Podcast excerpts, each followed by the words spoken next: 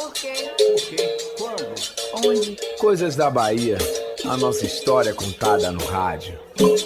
Quem assistiu o filme Vida de Brian do grupo inglês Monty Python vai lembrar que a mãe dele, quando por engano os três reis magos, Baltazar, Belchior e Gaspar, erram de manjedoura e oferece ouro, incenso e mirra para o bebê, agradece por tudo e pede que na próxima vez não precisam levar mirra. Ninguém sabe o que é mirra. Alguém já viu mirra? Tem na feira de São Joaquim?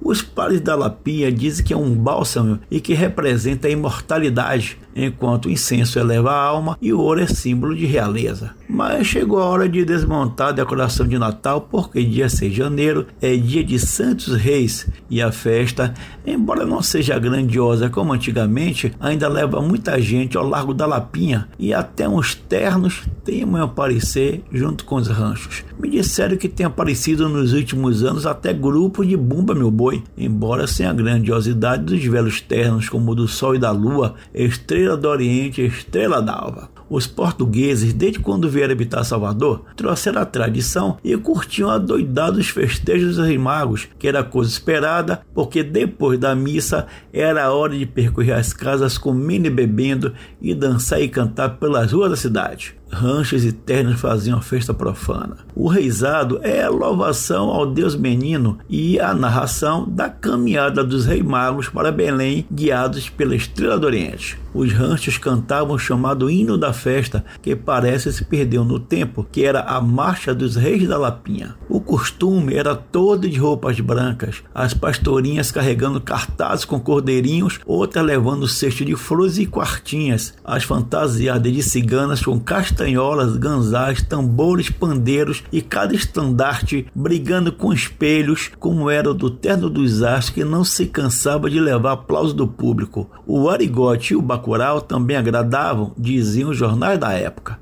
Mesmo com todo o caráter religioso, a festa da Lapinha servia em seu apogeu no tempo do Império para que os senhores ricos mostrassem pompa, com os ternos tendo porta-estandarte bem vestidas, guarda de honra e portas cajados cheios de orgulho e vaidade. Já os ranchos, esse é nos primos pobres. Com o passar dos séculos, já no século XX, virou coisa do povão e da igreja. Boa parte dos bairros de Salvador tinha um terno ou um rancho para chamar de seu. Desde menino adoro as cirandas que eram tocadas e cantadas. Não parei de gostar, nem mesmo quando eu seguindo uma bela cantora no rancho, um cachorro mordeu meu busanfã, rasgando minha calça de linho, que era a única que eu tinha. Faz pouco tempo soube que mirra serve para curar a mordida de cachorro. Cachorro do cão, aquele devia ser.